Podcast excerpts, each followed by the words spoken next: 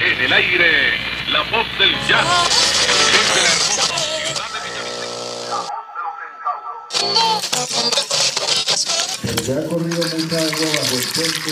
Estamos, está encajadito. Piense aquí, un gustico, una cosita. Sí. Hágale aquí así.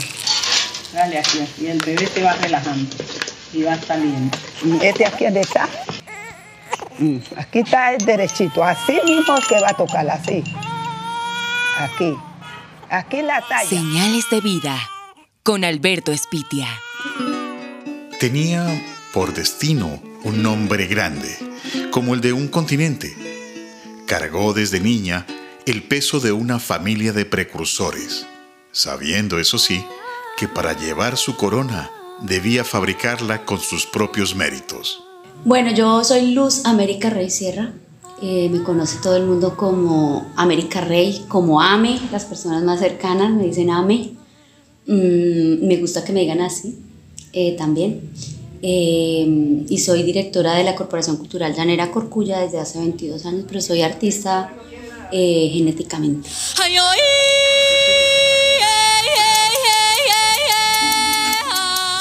Traída al mundo con partera, bajo los estándares de la tierra que se adueña del ser humano, en donde cada necesidad es una oportunidad. Nací aquí en el barrio San Benito, en la ciudad de Villavicencio, en la casa de mi abuelita. Fui atendida por una partera, la señora Blanca Correal, ella murió hace muchísimos años, pero ella no solamente me atendió a mí, ella atendió también eh, mis tíos, ella ya estaba muy de edad y varios primos míos, o sea, todos nacíamos ahí como en la casa. Una cuna inmensa de leyendas, de mitos, como también de realidades. y, y fue mi mamá la que fue empezando a escudriñar en esa pequeñita América Rey. Además que yo detestaba mi nombre cuando chiquita. Cuando empezamos a ver el descubrimiento de América y todos incluyéndome, nos dimos cuenta que el continente se llamaba América y que Cristóbal Colón había descubierto América y yo llegaba todos los días llorando a mi casa porque me habían puesto América. Entonces esta es una, una, una anécdota muy bonita, como desde chiquita me pusieron un sello, un sello. Mi mamá cuando, cuando ya grande me contaba que ella quería llamarme Norma Constanza. Y entonces ella tenía todo planeado cuando llegaran allá al- a la... A mí terminaron registrándome en San Juan de Arama. Llegaron allá al registro en San Juan de Arama eh, porque estaban las fiestas allá, llegó mi mamá que me registraran con mi papá, etc. Y entonces eh, mi mamá eh, pregunta al notario, creo, dice, ¿cómo se va a llamar la niña? Eh, se va a llamar, y mi papá le interrumpió sin consultarle nada, mi mamá le dice, la niña se va a llamar Luz América Rey Sierra. Entonces mi mamá le dijo, pero ¿cómo le va a poner América? Póngale al menos América Liliana. O sea, ya no era Norma Constanza, sino América Liliana. Y, y yo- y entonces ella dijo, yo le llamo Liliana y le oculto el América. Y entonces él, él se opuso, dijo, no, mi hija se va a llamar Luz América Rey Sierra, porque mi hija tiene que ser más grande que la de Miguel Ángel Martín, que se llama Arauca Mía. Y ese es mi nombre. Hija de un juglar, ese padre que tiene como dormitorio la sabana, que retornaba de sus correrías eternas a su hogar para componer, y con sus letras, las que van bordando ese cordón umbilical con el que se une a la niña, alimentando su voz y de paso, validando que en cada tonada hay un pedazo de cada uno. Mi papá era presentador de festivales, era narrador de coleo, presenta, eh, compositor, tenía su programa radial Llano y Selva, eh, hacía perifoneo. Mi papá era un mundo, era el mundo de la radio y de, de la locución en todo el sentido de la palabra, del, del, del habla. Esa era su manera de ganarse la vida. Y yo creo, yo creo, Al- Alberto, que yo siempre me, me conservé muchas cosas y me cuidé muchas cosas siendo joven, porque yo venían a mi mente cosas, si yo defraudo a mis padres y venían a mi mente una burbuja gigante ahí, ¿cómo es que se ganan la vida mis padres? Como para yo defraudarlos, o sea, era como una confrontación moral que yo tenía, de que yo tenía que tener un comportamiento digno para mis papás. Era una cosa de convicción. Y yo decía, no, yo no puedo desviarme del camino porque yo tengo un compromiso de sacar adelante una carrera universitaria. Y venía a mi mente mi papito haciendo perifoneos, mi papito narrando coleo. Ay, no, me hace llorar. y venía también a mi mente mi mamá trabajando en esos, en esos lugares, también ella trabajaba lejos. en restaurantes, en vendiendo comida, en muchas cosas. Mi mamá también ha sido una mujer muy trabajadora, o sea, una hormiga para el trabajo. Entonces siempre tuve esa confrontación moral de no fallarle a mis papás. Y yo creo que eso me, eso me causó desde chiquita como caballo zorrero. Siempre mirando como con las tapitas hacia adelante sin desviarme, sin desviarme, porque yo tenía una convicción y era, lo tengo que decir, ser alguien en la vida. O sea, Es la comunicación del aprecio por un lugar que no tiene broches ni cercas. Diseñado para nacer y también para morir. Un día mi papá llega enfermo desde San José del Guaviare, lo recogemos en el aeropuerto y lo llevamos a la clínica Meta. De allí de la clínica, pues lo remiten a Bogotá. Él duró como ocho días allí y lo remiten a, a Bogotá, la clínica San José. Y yo me fui con mi hermano Carlos. eh, mi mamá no podía ir porque estaba pasando también una dificultad en salir terrible. Yo me fui con mi hermano Carlos en la ambulancia. Nos fuimos, fue a hacer un examen. Entonces el examen era, hacíamos el examen y nos devolvíamos ese mismo día. Cuando sacaron a mi papá eh, para la UCI, eh, abre un doctor la puerta y me dice familiares del señor Hilario Alto Rey. Entonces mi, mi hermano y yo alzamos la mano y pensamos que nos iban a decir siga por favor algo. Cuando nos dice el señor Hilario Alto se murió. Dios mío, o sea, eso es algo que tú, una noticia que tú no quieres recibir, o sea, es increíble. Hace unos minutos yo tenía a mi papá ahí, estaba bromeando con las enfermeras y ya no estaba. Entonces ese día yo cogí su cuerpo, me acosté sobre su pecho y lloré mucho, mucho, lo quería despertar, lo quería levantar. Ya cuando me, me dicen que me tengo que ir porque pues se lo tienen que llevar. En la última despedida con su progenitor, Gil Arialdo Rey, le queda asignada una gran herencia, que no está representada en títulos valores ni en escrituras notariales de terrenos. Se trata del respeto indisoluble por la palabra dada, la promesa de mantener vivo el folclore, porque la vida parece comenzar cuando todo se termina. Y ver morir a tu papá, eso fue un choque muy duro en mi vida. Fue muy duro, yo creo que muchos años me sentí muy culpable muy culpable pensar que yo podía haber hecho más, que yo podía haber peleado más, que yo podía haber exigido más del, del, del, personal médico una atención más pronta, pero pues, y duré muchos años triste, Alberto, muchos años, sufrí anorexia muchos años, llegué a pesar como 47 kilos, me puse muy mal. Eh, tuve episodios en los que básicamente quería morirme, eh, fue muy doloroso para mí. Y con el apoyo y el amor de mi mamá, que sufrió mucho viéndome así, de mi esposo, que en esa, en esa época era mi novio, pues yo superé, dos años después pude superar esa, esa crisis que yo tenía, pero la superé porque yo no sé si la gente que va a escuchar esto cree en estas cosas que yo voy a contar, pero una vez en un sueño sentí, mi papá se apareció en ese sueño y estábamos los dos en una tienda como ya no adentro y había una caja en una caja con tierra y unos huesos ahí de humano. Y entonces yo lo miraba a él y yo estaba llorando y él me miraba y me decía, ¿por qué llora mí? Tiene por qué llorar. Yo ya estoy en, otro, en otra cosa, yo ya estoy lejos. Usted siga su camino. Y él me mostraba la tierra y los huesos me decía, mire, los muertos muertos están. Siga su camino, siga su camino. Entonces eso yo siento que fue, y mi papá me miraba llorar a mí y mi papá lloraba. Entonces yo entendí como si mi papá estuviese sufriendo ante mi sufrimiento. Yo lo, lo sentí como un mensaje así.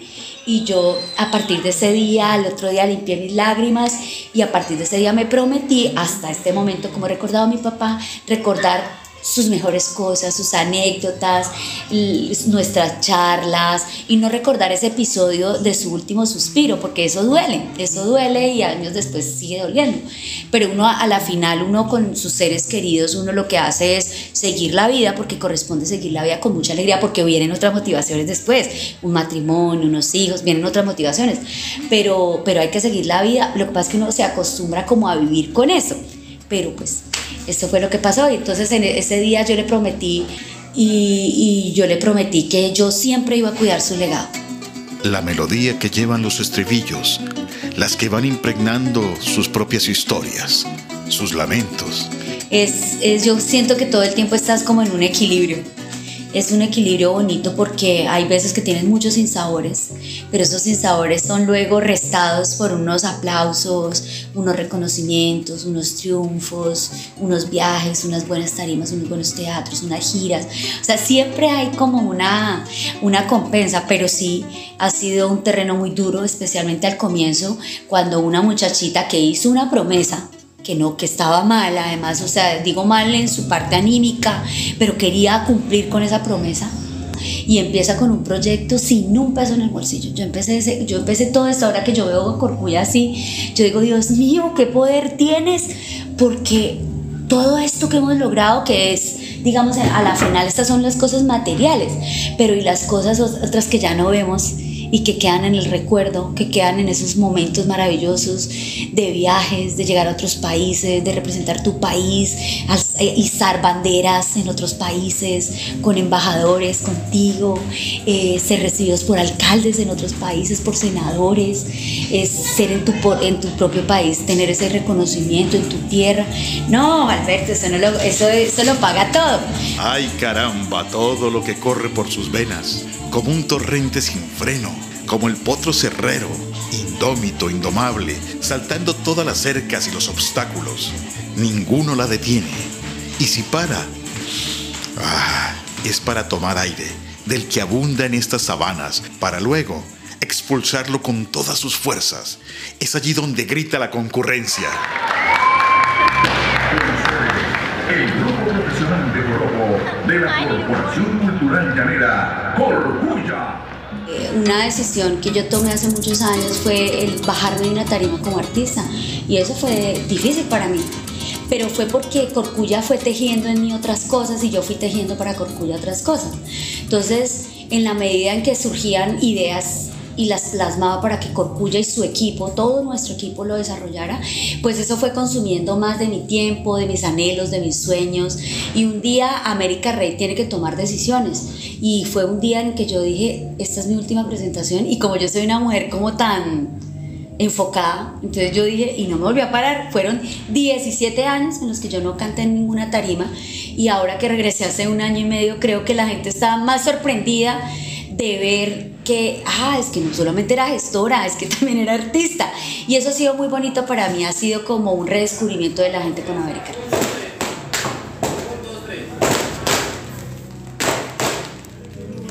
Así van floreciendo sus sueños, con la altura de quien ha besado el suelo, solo por ser obstinada, con la terquedad del que insiste, del que no se va cuando encuentra la puerta cerrada, del que sigue tocando hasta ser escuchado. Esa es la lucha que redime el orgullo y que deja plantado al fracaso. Mi mamá siempre soñó también con ser artista. Entonces ella encontrar que su hija había nacido con talento, pues para ella yo creo que fue maravilloso, porque ella se miraba reflejada en esa niña. Es lo que creo yo. Además mi mamá me tuvo muy joven, a los 17, 18 años ella ya era mamá de América Rey, o sea, una niña. Nunca me dejaba retirarme de las cosas sin al menos culminar unas etapas. Entonces ella me enseñó el valor de la perseverancia también y del trabajo, porque si hay toda mi familia, y voy a nombrar desde mi abuelita Ana, que ocupa un lugar muy especial en mi vida también, por haber visto en ella esa mujer guerrera. Mira, mira que, Alberto, que que yo, que yo cuando era muy pequeña, mi abuelita era aseadora de oficinas, especialmente de oficinas. Y ella, yo recuerdo en mis, en mis recuerdos muy lejanos, ella me entregaba a mí un chirito. Y en ese chirito, eh, en esa oficina, acá en Villavicencio, ella, ella me decía, me decía, venga, me ayuda, porque uno chiquito les, a los 4 o 5 años uno le decía, abuelita, que le ayudo, uno quería ayudar, participar, que le dieran la escobita y todo. Y ella me ponía un chirito para que yo le ayudara a limpiar el escritorio, por ahí me decía, mamita, usted va a ser grande. No se me va a quedar acá, usted va a ser grande. Entonces yo vi siempre en mi abuelita también una figura muy importante para mí. Mi abuelita Ana marcó demasiadas cosas, marcó la fe, yo soy una mujer de fe y eso se lo debo a mi abuelita. Mi abuelita me enseñó a orar, mi abuelita me enseñó a pedir con fe, mi abuelita me enseñó que hay que la fe mueve montañas y que nosotros a través de esa oración podemos nosotros transformar nuestra propia vida, que es al principio lo más importante para empezar a transformar la de los demás. Cuando se hace escuela, Cuando se cultiva en otros, se va cosechando un legado que asegura sus frutos como si se dieran silvestres, talentos que con el paso del tiempo llamarán al escenario o los verás con sus trajes coloridos en el joropódromo, porque su balseao, su escobillao y su zapateao marcarán como en la antología al ser. Eh, quiero seguir sembrando, sembrando en la niñez y la juventud de mi, de mi tierra, de mi país, el amor por una cultura, por un, por un legado, el amor por un patrimonio, el amor por, por un paisaje, por una gastronomía, por unas artesanías, el amor por, por un joropo, el amor eh, por, unas, por unos versos. Eso es lo que quiero seguir haciendo en la vida hasta el día que Dios me llame. Edificar desde una colcha de retazos, recibiendo a cuentagotas victorias tempranas. Así se va construyendo el vestido del llano, danzando, bailando, componiendo desde la esencia, sin guardar apariencias, brillando con esa luz que apacigua a las almas condenadas y alborotando a los espíritus alegres. La pandemia, por ejemplo, nos puso en aprietos en irme de mi país. Nunca he pensado, o sea, por más dura la situación, por más, a veces tenemos para caviar, pero a veces hay para arroz con huevo. Entonces, yo soy de las que creo y no quiero que nadie que escuche esto me malinterprete, pero cuando la situación está difícil, uno lo que hace es apretar sus gastos y remar más fuerte, trabajar más duro, porque a la final todo pasa, Alberto. A la final siempre uno descubre el camino, ah, carajo, yo tan boba, empecinada en esto, si era por acá. Y es lo que a veces pasa conmigo. Yo soy una mujer de muchas terquedades, pero también yo soy, cuando, por ejemplo, cuando mi equipo viene aquí con, con el problema, yo le digo, ¿y cuál es la solución? Porque uno debe tener el problema, pero de inmediato debe tener cómo lo voy a solucionar. Aprendió a amar como aman las llaneras pueblerinas, con silbidos de ventana en madera, miradas enternecidas bajo un sombrero, promesas de un cariño duradero, no por costumbre y tradición, sino porque así se siente cuando es bonito. Mira, yo no soy una mujer campesina, yo no soy una mujer campesina. Eh, siempre he tenido, por supuesto, contacto con el campo, siempre, a través de los lugares en los que vivía mi padre, a través de los lugares en donde vivió mi mamá. Entonces yo siempre estuve entre esa ruralidad y la ciudad. Vengo de una familia de campesinos, como lo fueron mis abuelos. Eh, entonces al no ser, al no ser campesina neta, no, no sé si los llaneros que me estén escuchando podrían decir, esa vieja no es una llanera, pero les puedo asegurar que en el camino recorrido he aprendido a amar, a defender, a querer con el alma un legado y una tierra que me vio nacer y que me ha visto crecer, porque el llano entero me ha visto crecer. Eh, una llanera 100% es, es cómo expresar un sentimiento al, poder desarrollar y sembrar en otro ser humano la querencia por un territorio. Es que es eso, Alberto.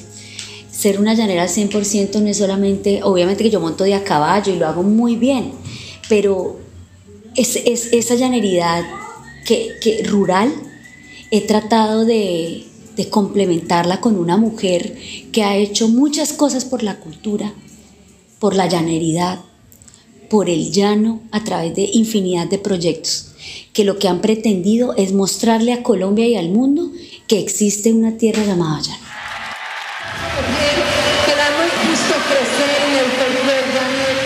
Es el torneo internacional del joropo en Villavicencio y una pantalla enorme proyecta su nombre. Ella se ve diminuta en tarima, absorbida por un nutrido grupo de danzantes. Entre pelueguamas y moños en forma de flor, va emanando su voz. Y un destello de luz cenital se posa sobre su sombrero negro. Esa es su corona, la que se ha ganado con esfuerzo, con trabajo. Esta es la princesa que se volvió gigante porque tomó el trono de un rey. En Señales de Vida, soy Alberto Espitia. Soy llanera 100%, me te enseña mucho orgullo. Villa Vicencio es mi cuna, nacida en este terruño. Y te bailo este coro porque es mío de todo Jesús. Es mío y tuyo.